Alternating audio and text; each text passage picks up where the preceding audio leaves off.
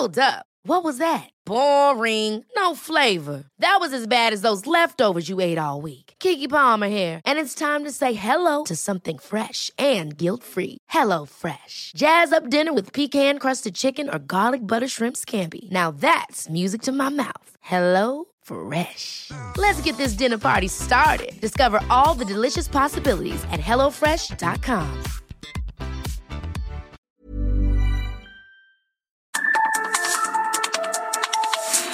norte a sur, las coordenadas de la información. Con Alejandro Cacho.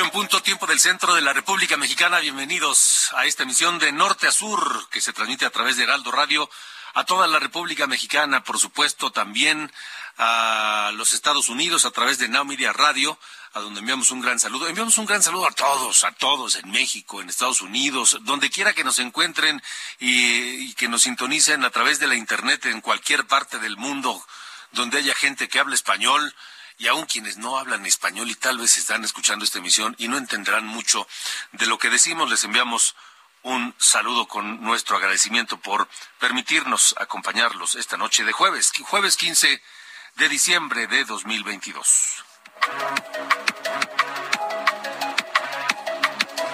Y bueno, el tema del momento es la reforma electoral de López Obrador. Este plan B, que ya no sabemos si es el B, el C, el D o cuál, pero bueno, es eh, la reforma electoral que él envió al legislativo, a la Cámara de Diputados, y luego se discutió 22 horas en el Senado de la República, donde se aprobó con el voto en contra de Ricardo Monreal, el senador de Morena, eh, y Rafael Espino, dos senadores de Morena, votaron en contra del plan eh, de esta reforma electoral de López Obrador porque encontraron claramente temas eh, o modificaciones que van contra la Constitución. Bueno, 22 horas de debate en el Senado. Regresa a la Cámara de Diputados y ahora con toda prisa están discutiendo las modificaciones que les mandaron del Senado. López Obrador dice que si no queda como él considere que debe quedar, lo puede vetar. Pero ¿qué implicaciones tiene? Vamos a platicar esta noche aquí en De Norte a Sur con el doctor José Antonio Crespo, historiador, analista político, columnista, aquí en De Norte a Sur. Y les recuerdo que tenemos un número telefónico para estar en contacto con ustedes, una línea de WhatsApp que está siempre disponible para todo lo que nos quieran decir en el 55 45 40 89 16. 55 45 40 89 16. Porque hoy les quiero preguntar si estarían dispuestos a vacunarse, a ponerse la vacuna contra el coronavirus, esta vacuna cubana llamada Abdala o Abdalá, no sé. Porque en la Ciudad de México ya se va a empezar esta campaña de vacunación con dosis de refuerzo para adolescentes mayores de 12 años y adultos. Pero esta vacuna que se va a aplicar como refuerzo es la vacuna cubana, la, la vacuna Abdala, de la cual han generado pues muchas dudas y no existe mucha información disponible sobre su, su, su, sus resultados y su etapa de pruebas. No sabemos si realmente es una vacuna que ha pasado todos los protocolos necesarios para, para ser eh, efectiva y sobre todo para no causar algún daño a los seres humanos. Estaremos platicando esta noche con la doctora Verónica Atié, doctora en inmunología, integrante de las iniciativas eh, Convidemos Vida y Vacunemos con Evidencia. ¿Qué hay de esta vacuna cubana? ¿La vacuna Abdala sirve? ¿No sirve? ¿Es buena? ¿Está aprobada? Lo abordaremos más adelante aquí en De Norte a Sur. Mientras tanto, pues díganos si estarían dispuestos a vacunarse con esta, con este, con este medicamento cubano. 55 45 40 89 16. Y bueno, hablaré con esta noche con Juan Manuel Pizaña Martínez. Él es regidor de Morena del municipio de Tampico. Saludos a la gente que nos escucha en Tampico, en Madero y en Altamira, esta zona metropolitana pujante, muy, muy, muy, muy dinámica del sur de Tamaulipas, porque eh, el próximo año van a reactivar la instalación de parquímetros digitales en Tampico. Pero hay cosas raras detrás. No existe información exacta de a dónde va el dinero que pagan los automovilistas en los parquímetros allá en Tampico, Tamaulipas. Otro de los puntos oscuros del gobierno de Jesús Nader allá en Tampico. Le estaremos platicando esta noche aquí en De Norte a Sur.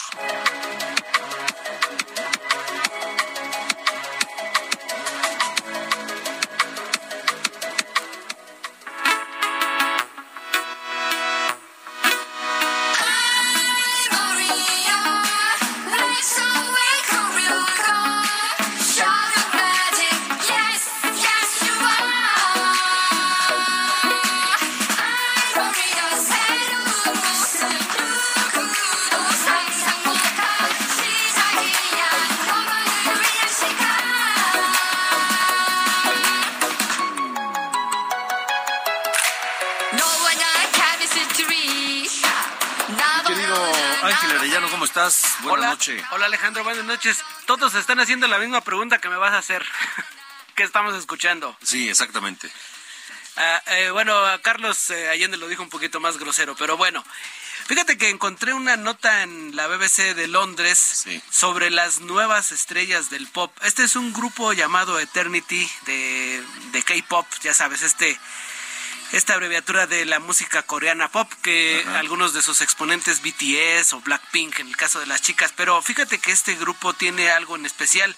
Son 11 los miembros y todos son totalmente virtuales. Están hechos con avatares de hiperrealismo, de inteligencia artificial. Y si tú en YouTube buscas su video Eternity de esta canción llamada I'm Real, paradójicamente soy real, las ves y pues son unas chicas que no piensas que sean creadas por inteligencia artificial porque son, o sea, tú las ves y dices, estas chicas sí existen, pero resulta que no. Así que me, me, acordé por lo que estábamos diciendo que ahora como se escucha la música, Bad Bunny, redes sociales, pero pues esto va hasta el extremo. ¿Qué te parece, Alejandro? Sí, sí, sí, sí, me parece ya es, ya es demasiado, ¿no? o sea, siempre el toque humano y sobre todo en, una, en un arte como la música, pues va a ser este insustituible. Sí, sí, a mí me llamó mucho la atención y, quise verlas y la verdad es que tanto que digo, pues la voy a presentar ahí Alejandro y al, auditorio de norte a sur, pero más al rato vamos a tener música de personas reales, Alejandro, no te espantes. Ah, bueno, me parece muy bien. ya que mencionaste a Carlos Allende y a la inteligencia artificial, este les quiero les quiero adelantar a, toda la, audiencia de norte a sur.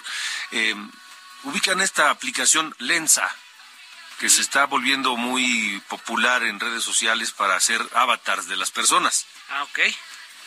O sea, tú subes fotos tuyas, no, la conozco bien a bien, pero subes fotos tuyas y te, y te hace un avatar tuyo, Ajá. pero tipo este de la Guerra de las Galaxias, ah, por ejemplo, ¿no? O uno super fashion, o uno deportista, o así. Este, Carlos Allende nos va a hablar de las desventajas y riesgos de utilizar esa, esa, esa, esa forma de inteligencia artificial. Muchas gracias, eh, mi querido Ángel. Pues, el programa casi temático, Alejandro. Así es, señor.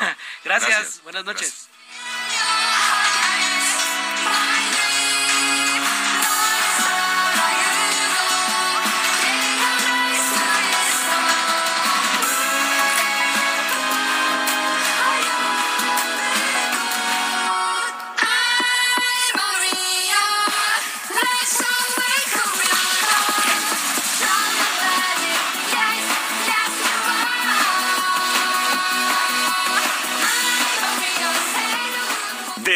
Sur con Alejandro Cacho.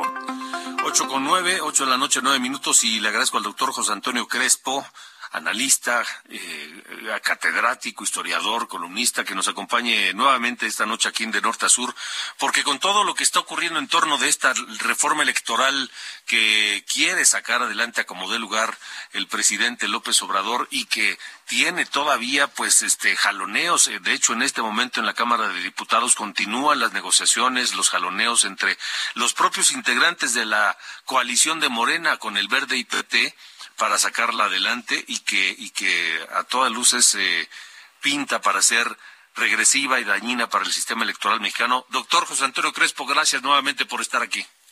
Con mucho gusto. Buenas noches. Pues, eh, ¿cuál, ¿cuál el análisis de lo que hemos eh, conocido hasta ahora, aunque sabemos, insisto, que en diputados todavía se está discutiendo? Bueno, sabíamos que tenía la posibilidad muy alta de que la ley secundaria pasara en el Congreso, porque ahí sí tienen los números.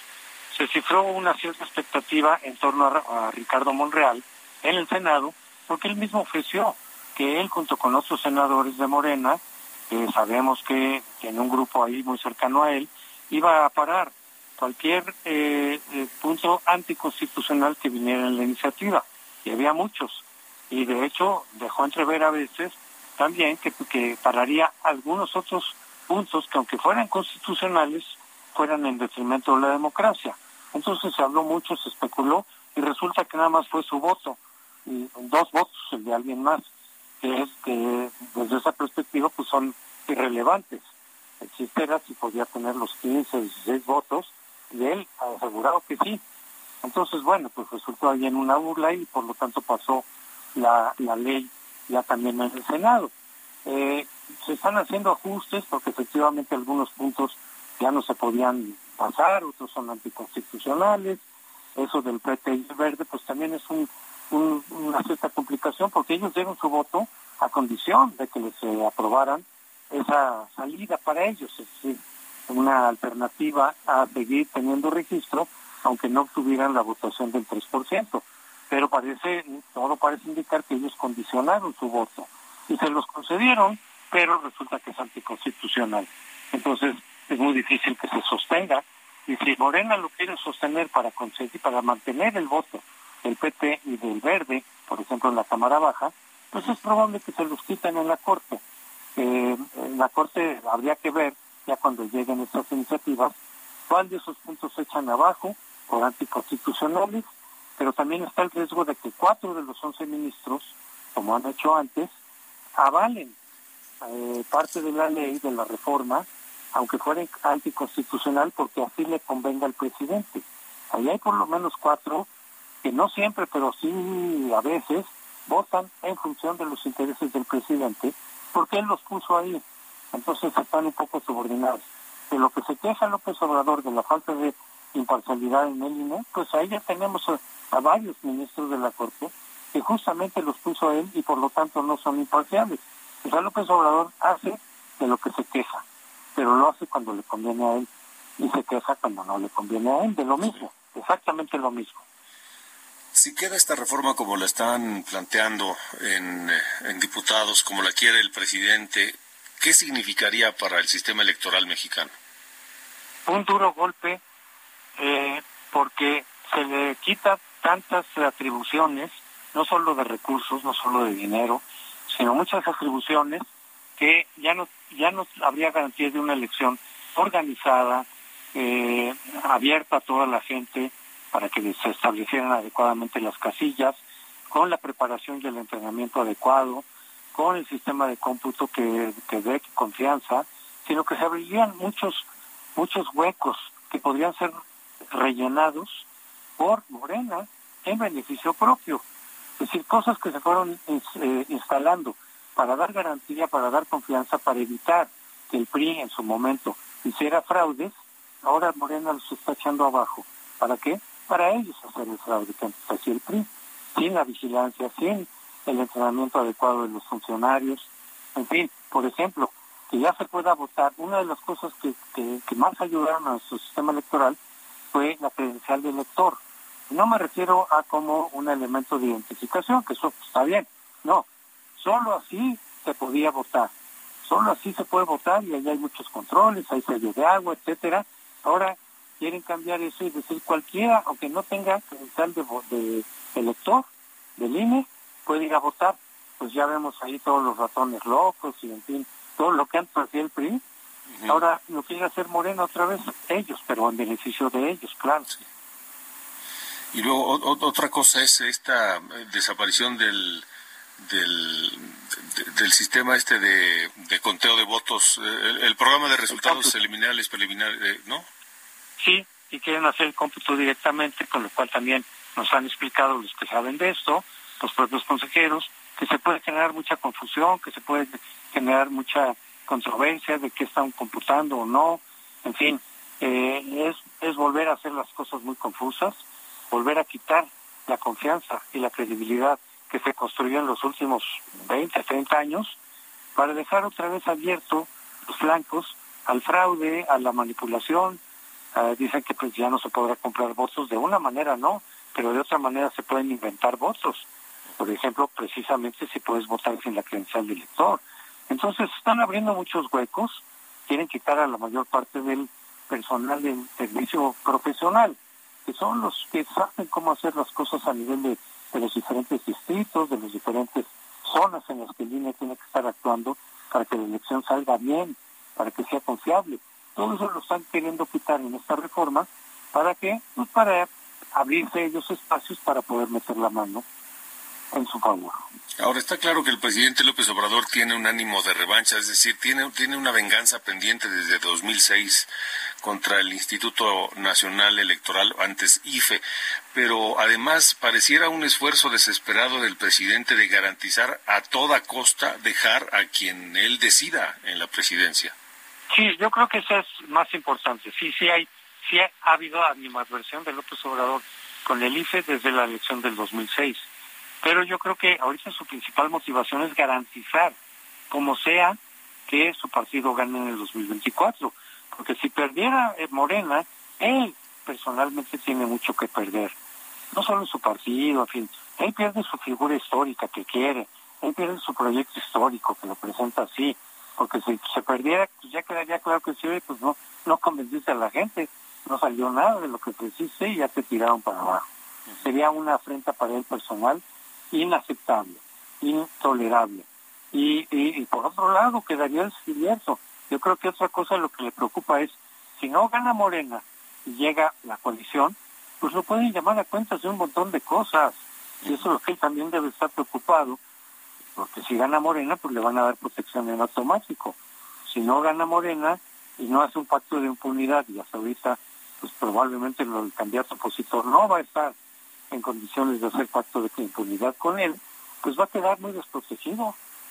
Eh, eso le debe estar preocupando porque había muchos flancos por, por donde poderlo acusar penalmente de corrupción, de dinero por abajo del agua, de con una cantidad de contratos que se han dado por asignación y no por y no por concurso, en fin, una gran cantidad de cosas por donde lo podrían agarrar. Él lo sabe y él teme. Si pierde Morena, pues lo pueden llamar a cuentas, no solamente desde, el punto de vista político, mediático, sino incluso legal. Eh, y por eso va a hacer lo que sea, va a mover eh, la, casa, va a mover todo para que Morena gane. Y por eso esa ley, esa ley que le da elementos para manipular la elección a su gusto. No totalmente, pero sí muchísimo, muchísimo margen. Em, con todo este escenario que se está planteando, que se está construyendo, ¿qué riesgo social se plantea o, es previsible en el 2024, ya sea con un triunfo de la oposición, una derrota de Morena, o durante la campaña que va a ser, sin lugar a dudas, eh, muy, muy, muy reñida, ¿no? Sí, eh, el hecho de que se esté haciendo la ley como se está haciendo, sin consenso, automáticamente abona el terreno para un conflicto. Sabemos por nuestra propia historia que cuando se eh, aprueban leyes electorales, no hablo de todas las leyes, leyes electorales, que son las reglas, nada menos que para disputar el poder, nada menos para ver quién accede al poder y quién no, y en qué medida.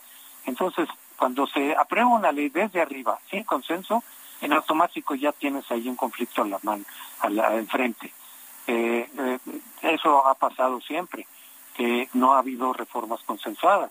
Eso pasó en el 88, por ejemplo.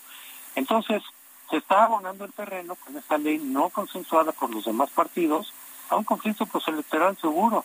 Si además en la exposición que hablábamos de que López Obrador hará lo que sea, legal o ilegalmente, para garantizar el triunfo de su partido, pues claro que va a haber una confrontación eh, electoral, un conflicto electoral que podría poner en riesgo la gobernabilidad política.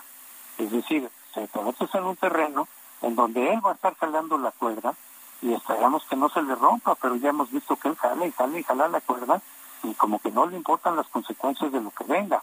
Entonces él va a jalar la cuerda, sí. ¿Se le va a romper? Espero que no. Pero se le puede romper, sí. Y sea de que Morena gane por un margen pequeño y con eh, eh, recursos del Estado y con acciones ilícitas, pues la oposición pues va a protestar, obviamente. Y si la oposición gana con un margen pequeño, López Obrador va a utilizar la fuerza del Estado para arrebatarles el triunfo. Y eso, todo eso, obviamente, se va a traducir en un conflicto postelectoral y podría, posiblemente en una crisis de fin de sexenio. Llevamos ya mucho tiempo sin crisis de fin de sexenio. La hubo en 88, por supuesto. La hubo en 94. Ya no la hubo en el 2000. En 2006 hubo, pues sí, las protestas, pero no se tradujo en una crisis política y económica mayor. Fueron las protestas callejeras, etcétera. No la hubo en 2012, desde luego que no la hubo en 2018, pero todo apunta a que la vamos a volver a tener en 2024. Otra nueva crisis de fin de sexenio, con repercusiones políticas y eventualmente económicas, porque las cosas van de la mano. Sí. Ahora, doctor Crespo, el, el escenario se, pinta complicado y el presidente está haciendo lo que le ha pedido hacer a la oposición, es decir, fuera máscaras, ¿no? Ya el presidente se quitó la máscara y no le importa utilizar lo que sea el poder del Estado con o sin la ley con tal de decidir el, el futuro de la presidencia de la República. Totalmente. Muchas veces ya nos ha dicho que la Constitución no importa si está en juego una causa suprema, que es la suya, y que le importa más la justicia que la ley. ¿Y quién define la justicia? Pues él. ¿No? Cada quien tiene su percepción de qué es lo justo o no a partir de sus propios intereses. Sí, ya se, se, quitó la máscara totalmente, pero él confía, él de todas maneras habla en términos de democracia. Y dice, esta reforma es para que haya genuina democracia. Antes no había. Y para que haya imparcialidad del INE y que no hagan fraude. ¿Cuál fraude ha hecho el INE últimamente? Si la mayoría de las elecciones lo ganó Morena, tanto los estados como el Congreso como la presidencial. ¿De qué fraude está hablando? ¿Del, del 2006? Pues para empezar, hace mucho de eso y, es debatible. De, como dijo la, la, la presidenta de la Comisión Nacional de Derechos Humanos, el fraude del 52, pues no existía el INE, ni estaba Lorenzo Córdoba, no había nacido. Entonces, muchos disparates, desde luego, para tratar de justificar lo que en realidad es un arrebato del proceso electoral para manejarlo a su, a su medida, a su conveniencia, pero él confía en que sus seguidores, que son muchos todavía, pues le creen. Y si él dice que apenas pues, se va a inaugurar la democracia, cuando en realidad la está enterrando, pues le creen. Y ya, y dicen, no, esto es por la democracia. Antes no había, ahora ya empezó a haber. Y con esa reforma va a haber más democracia aunque todo indique, para quien sepa un poquito de la cuestión electoral, que es al revés, que más bien está golpeando, está dañando severamente la democracia electoral. Pues vaya, vaya situación complicada. Doctor José Antonio Crespo, seguiremos ah, eh, pues viendo y analizando y en contacto para ver qué, en qué termina todo esto. Muchas gracias. Con mucho gusto. Igualmente, gracias. El doctor José Antonio Crespo, académico, analista, eh, periodista, por supuesto, un hombre de, de, gran agudeza y de una mesura eh, pocas, pocas veces vistas. Son las ocho con veinti... ¿qué son? 23 minutos tiempo del centro de la República Mexicana. En un momento más vamos a ir a la Cámara de Diputados porque le digo, se sigue discutiendo. Están eh, en un receso que pidió Morena para seguir jaloneando con sus propios aliados, con el Verde y con el PT, que no están dispuestos a apoyar la iniciativa de López Obrador a menos que les garanticen su, su, su, su, vida eterna, como le llaman, su supervivencia, que no van a tener que depender de conseguir el 3% de los votos para seguir existiendo como partidos políticos y seguir recibiendo el dinero público. en un momento más vamos allá a la Cámara de Diputados con mi compañera Elia, Elia Castillo para ver qué, qué está pasando allá. Antes, vámonos una pausa, vámonos una pausa y escuchamos.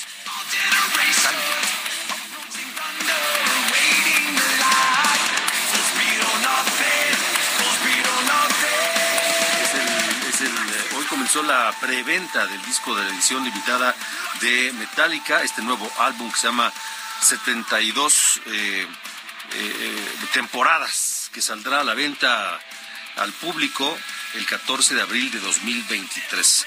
72 Seasons se llama este disco de Metallica, a quien escuchamos esta noche aquí en De Norte a Sur.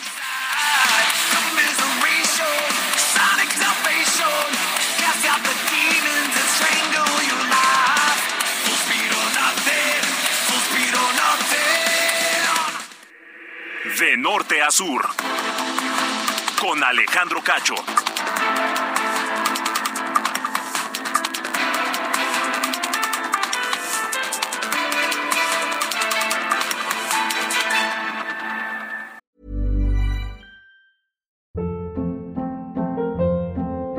Hold up. What was that? Boring. No flavor. That was as bad as those leftovers you ate all week. Kiki Palmer here, and it's time to say hello to something fresh and guilt-free. Hello Fresh. Jazz up dinner with pecan-crusted chicken or garlic butter shrimp scampi. Now that's music to my mouth. Hello Fresh. Let's get this dinner party started. Discover all the delicious possibilities at hellofresh.com.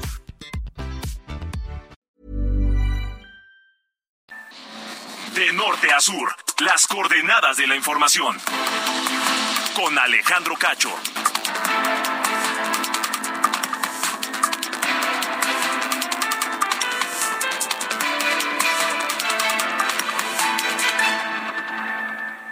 Entrega inmediata de una Ford Expedition Limited 2022 o de una Ford Expedition Max 2022. Ambas de nivel blindaje 5. Unidades exclusivas para México. Visítanos en Fort Andrade, Calzada de la Viga, 1880, Mexical 5 Ixtapalapa, código postal 09099, Ciudad de México. O llama al 552128 4071. ¿Ya sabes qué harás con tu aguinaldo? Gastarlo todo no es una buena opción. Mejor ponlo a trabajar para que te genere buenos rendimientos. En Finsus, te ayudamos a multiplicarlo con una tasa de hasta 13.13% anual. Descarga la app y comienza a invertir desde 100 pesos de forma fácil y segura. CAT nominal de 13.13%, CAT real de 7.49% antes de impuestos, tasa de rendimiento fija anual. Consulta términos y condiciones en www.finsus.mx.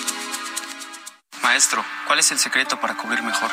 El secreto está dentro. ¿Dentro de mí, maestro? No, dentro de este empaque de aplanado Cemis. Sé un campeón con Cemix, que te ofrece la mayor variedad en adhesivos para instalar pisos y en estucos para aplanar paredes. Adhesivos, estucos y boquillas Cemix. Bien pegado, bien seguro.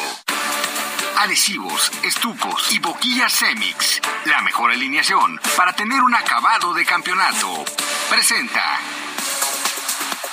No hay ninguna regla que indique que un equipo de la Copa del Mundo sea dirigido por alguien nacido, criado o relacionado de alguna manera con ese país. Sin embargo, la final será dirigida por dos técnicos que aunque tienen carreras radicalmente diferentes, tienen como denominador común que son de la misma nacionalidad que el cuadro que dirigen. Didier Deschamps en el banquillo de los galos y Leonel Scaloni en el del albiceleste. La cuarta parte de los participantes en el Mundial despidieron a su técnico apenas concluyó su participación. Países Bajos y España ya tienen reemplazos, lo mismo que Brasil. Seis más están iniciando su búsqueda de candidatos y otros como Inglaterra y Portugal aún pueden unirse a ellos. Dirigir una selección nacional no es y no ha sido casi nunca el pináculo de la carrera de un entrenador. Además, un currículum exitoso a nivel de clubes no es una guía confiable para el éxito. Solo tres entrenadores en Qatar, por ejemplo, habían ganado la Champions. El alemán Hansi Flick, el español Luis Enrique y el holandés Luis Van Gaal. Solamente este último avanzó, mientras que Alemania se fue en la fase de grupos y España en los octavos. El francés Didier Deschamps disputó una final de la Champions en 2004 y ganó un título francés con el Marsella en 2010, pero Lionel Scaloni de Argentina no tuvo experiencia en clubes. Se le otorgó el puesto de la selección nacional después de impresionar con la selección sub-20 de su país. Muchos equipos, normalmente en lo que podría llamarse el mundo del desarrollo del fútbol, tienen entrenadores importados desde hace mucho tiempo. México ha sido el mejor ejemplo de ello recientemente. Soy Edgar Valero y los espero más adelante aquí en el Heraldo Radio. Obtén acabados de campeonato con el mejor equipo, el equipo Cemix. Presentó.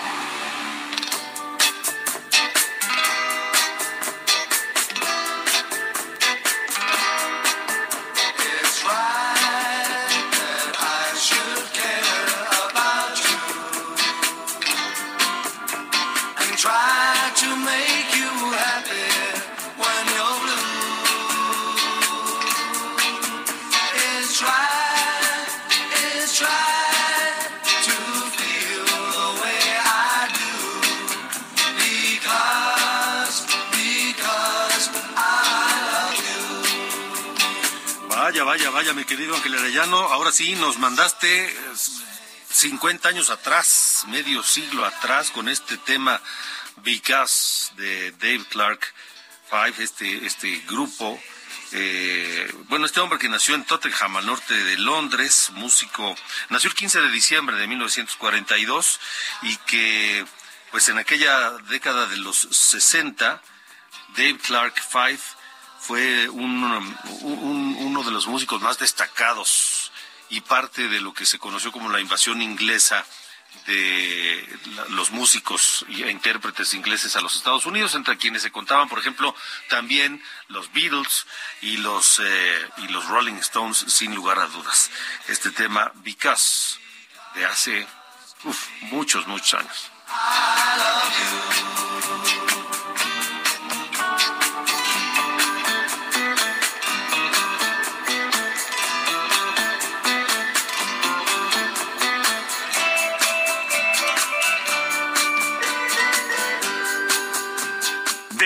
Sur, las coordenadas de la información.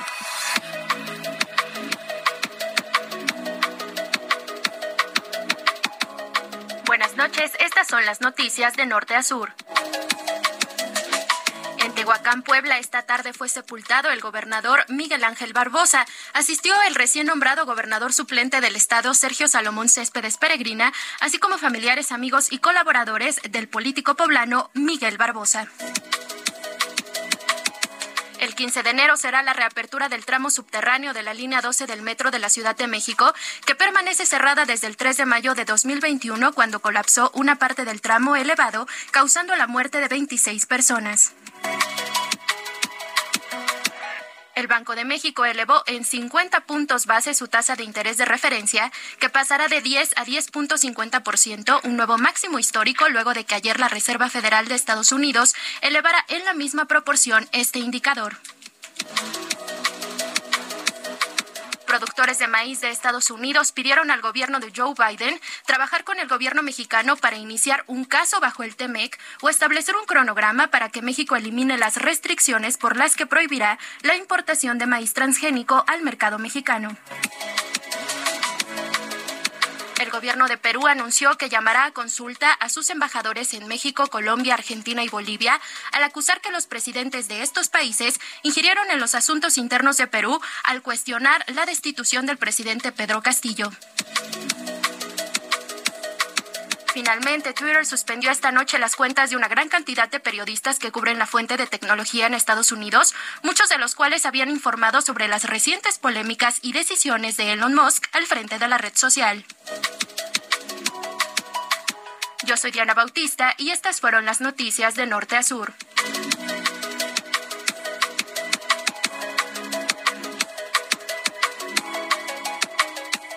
De norte a sur, con Alejandro Cacho.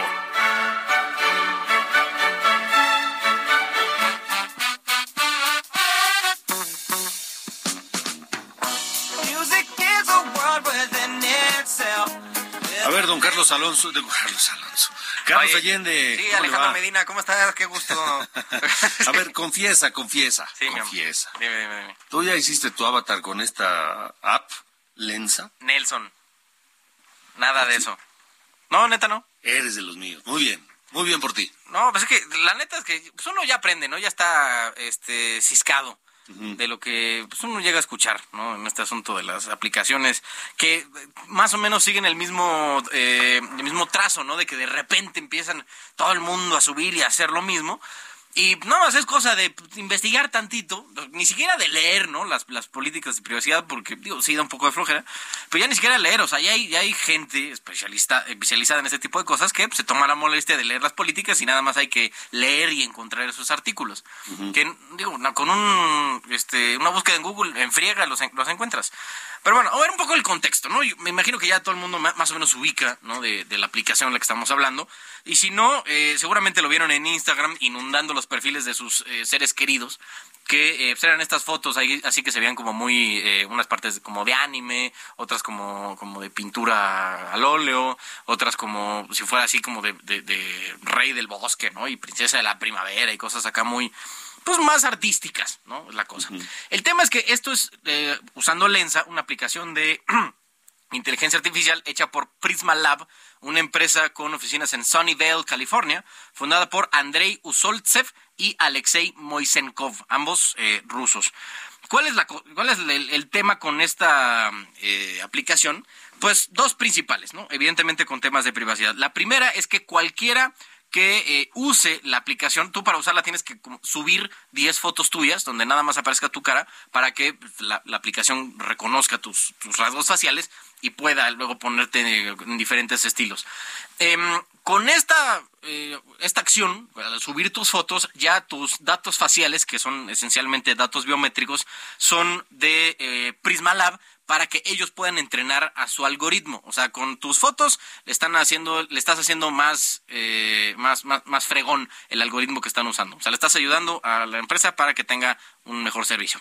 Y la otra es que eh, al subirle tus fotos y tener ya el resultado, digamos, las fotos que se llegaron a subir a, a redes sociales, Prismalab tiene licencia perpetua, irrevocable, no exclusiva, libre de regalías, mundial, totalmente pagada, transferible y sublicenciable para usar, reproducir, modificar, distribuir y crear trabajos derivados de los avatares con tu carota sin ninguna compensación adicional para ti. O sea que básicamente todo lo que haya sido procesado por la aplicación no es tuyo, es de la empresa esta y ellos pueden hacer lo que se les dé la regalada gana con eh, el resultado. ¿Quiénes se sumaron a esta tendencia? Qué bueno que preguntan. Ver, venga, venga, Santiago venga, Krill, Santiago Krill, presidente del Congreso. Ya se hizo su avatar. Ya, Santiago también hay, hasta la tienen en Twitter, muy orgulloso el señor. Okay. Lía Limón, alcaldesa de Álvaro Obregón, Ricardo bueno. Monreal, el jefe de la mayoría en el Senado, Ajá. y Claudia Sheinbaum estas cuatro personas, digo, evidentemente hubo muchos más, ¿no? Pero entre esa... Oye, digo, no, no, digo, debo confesar que por morbo, ¿dónde los veo? ¿En, en, en, su Instagram o en Twitter? Porque ahí, sí, sí, estar. sí, sí, como que sí me da curiosidad sí, ver algunos. No, para ver, no ya, todos, pero sí algunos. Te voy, a, te voy, a, buscar al de Monreal, ahorita te lo mando. Sí, pero, sí, este, ahí andan los ya subiéndose. Y a mí, digo, ya en un tono un poco más serio, pues sí como que me, me preocupa que estos carnales, siendo quienes son, teniendo el poder que tienen, eh, algunos de ellos con aspiraciones presidenciales, ya hayan entregado sus datos biométricos a una empresa que eh, luego puede hacer lo que se les dé la regalada gana con esos datos. Pues de estos cuatro que mencionaste, tres tienen aspiraciones presidenciales. Exacto, hay nada más. No, digo, a lo mejor le limón de jefatura de gobierno, pero este, digo, la cosa es que pues ya, ya no son, digamos, dueños de su, de sus datos biométricos sí, o de las sí, que mandaron. Mira, te, justo te estoy mandando a, a, tu bello y hermoso WhatsApp, el de Ricardo Monreal. A ver, déjame lo ver. Échale, échale Oye, una guachada. Dime una cosa, ¿no es esta misma aplicación o, o, esta misma empresa la que hizo hace años, hace no sé, cuatro o cinco años, una en donde podías eh, verte tú envejecido? No, no, no, esta es otra.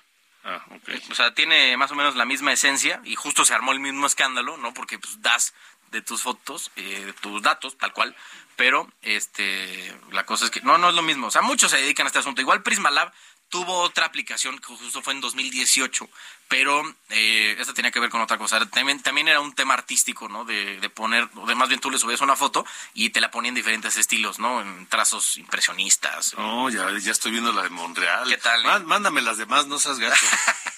ahorita, ahorita para, las... para reírme tantito. Sí, está bien, ahorita, ahorita ¿No? te las mando. Bueno. Pero bueno, ahí está la cosa, no suban sus cosas a Lenza, hombre. No sean como los Dale. políticos. Órale, gracias. Un fuerte abrazo. Adiós.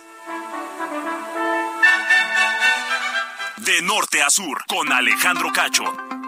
Vamos contigo, Elia Castillo, a la Cámara de Diputados. Sigue la discusión allá por el plan B electoral de López Obrador. Te escuchamos.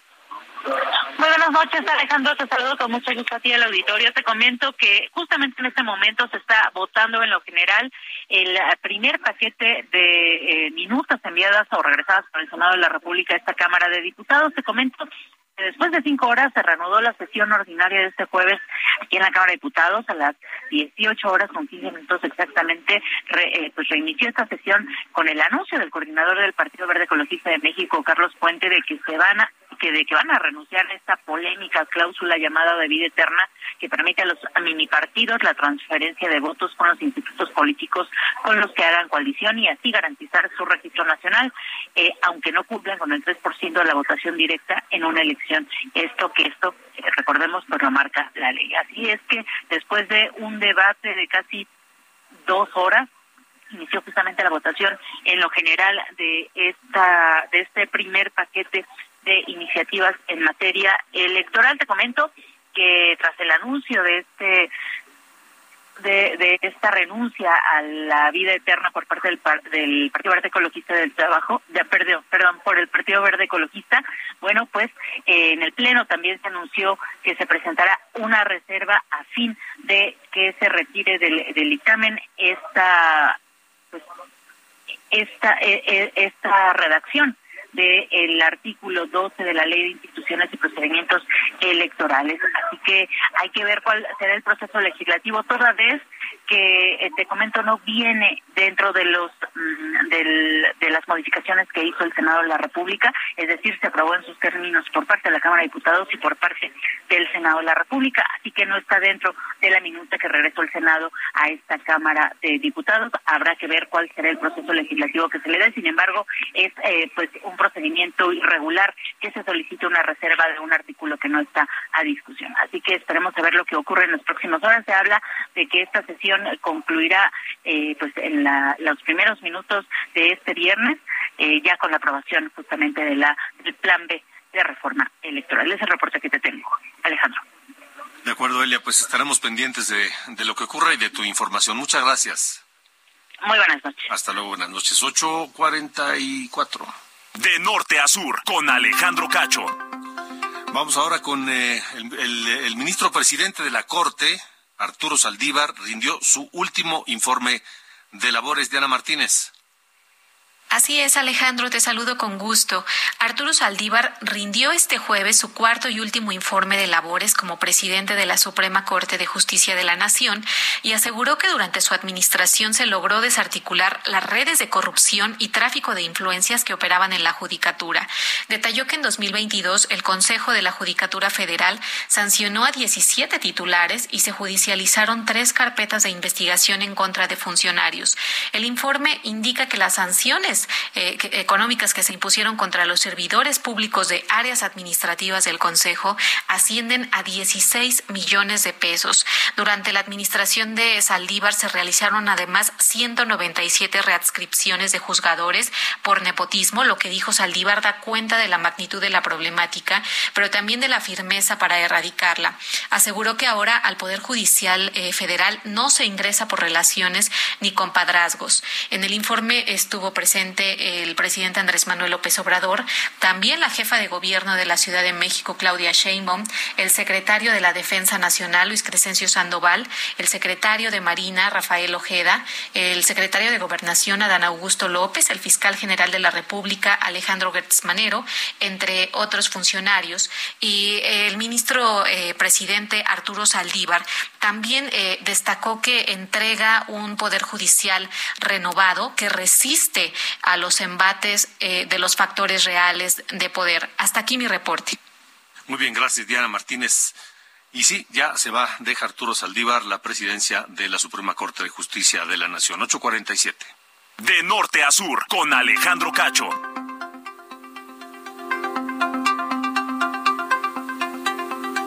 Bueno, le comentaba al principio del, programa sobre esta eh, campaña de vacunación que va a emprender el, el, gobierno mexicano, particularmente en la Ciudad de México, la vacunación del refuerzo a la, o tal vez primera dosis, depende de quién no se haya vacunado, de, de, de la vacuna contra coronavirus.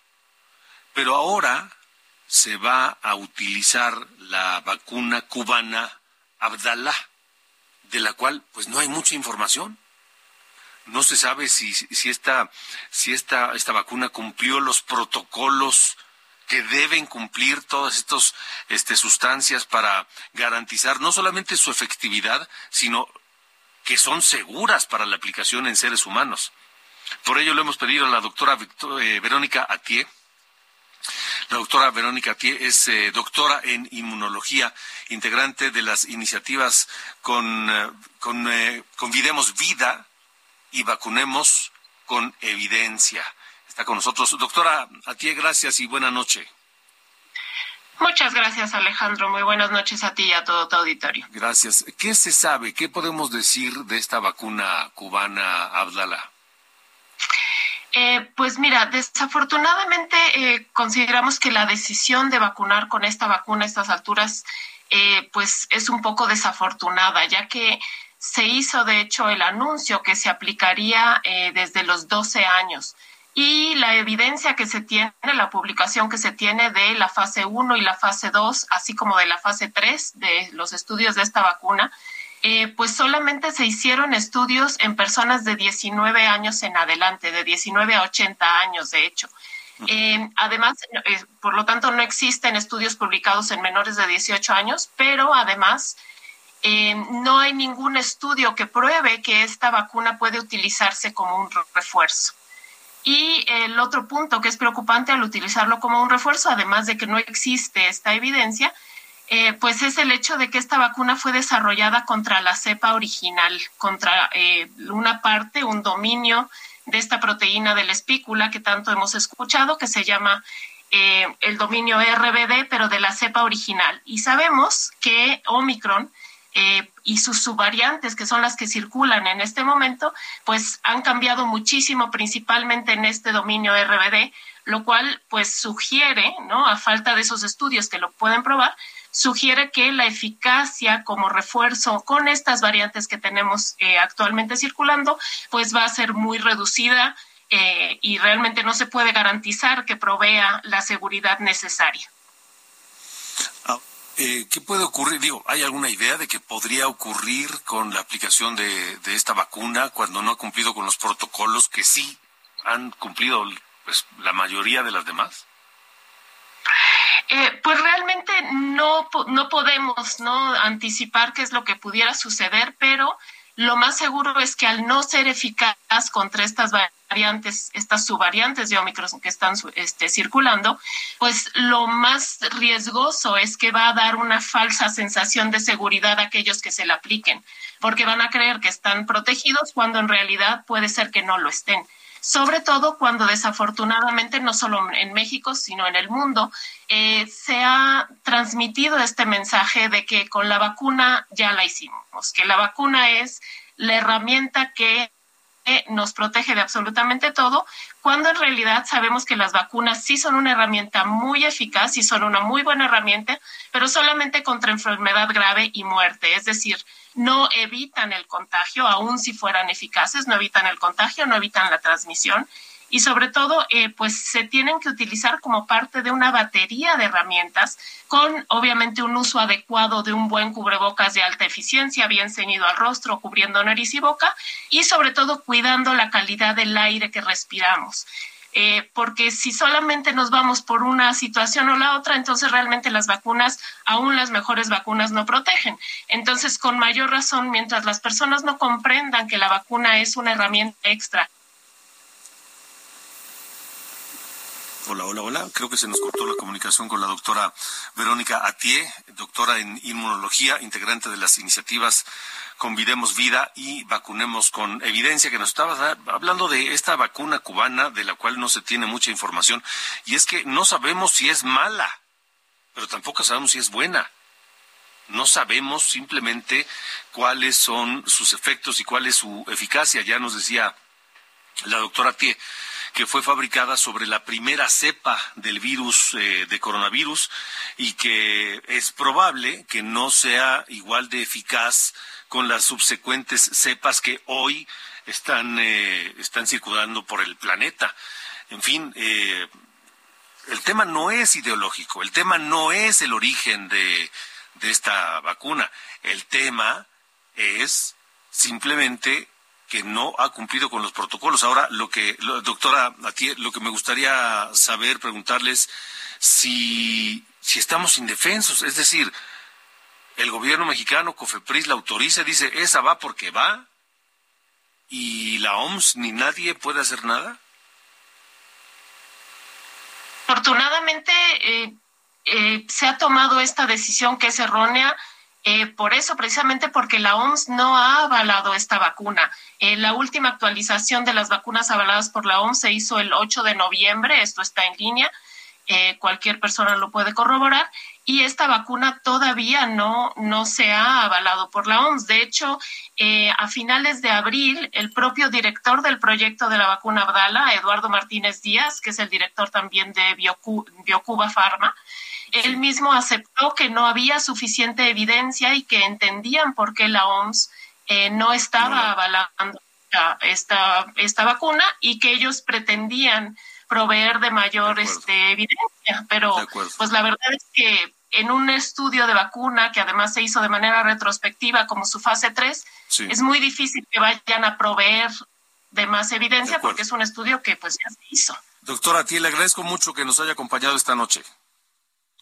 Al contrario, Alejandro, muchísimas gracias a ti y a tu auditorio. Y bueno, pues este, si quieren seguir nuestras redes, principalmente en Twitter, estaremos compartiendo más evidencia en relación a la vacuna Abdala. Muchas gracias. Gracias y buena noche. Y gracias a todos también. Hasta mañana. Esto fue De Norte a Sur, las coordenadas de la información. Con Alejandro Cacho.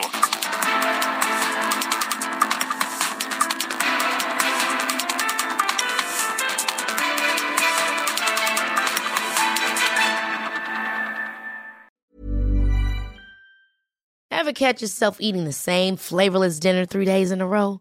Dreaming of something better? Well, HelloFresh is your guilt-free dream come true, baby. It's me, Kiki Palmer. Let's wake up those taste buds with hot, juicy pecan-crusted chicken or garlic butter shrimp scampi. Mm. Hello Fresh. Stop dreaming of all the delicious possibilities and dig in at HelloFresh.com. Let's get this dinner party started.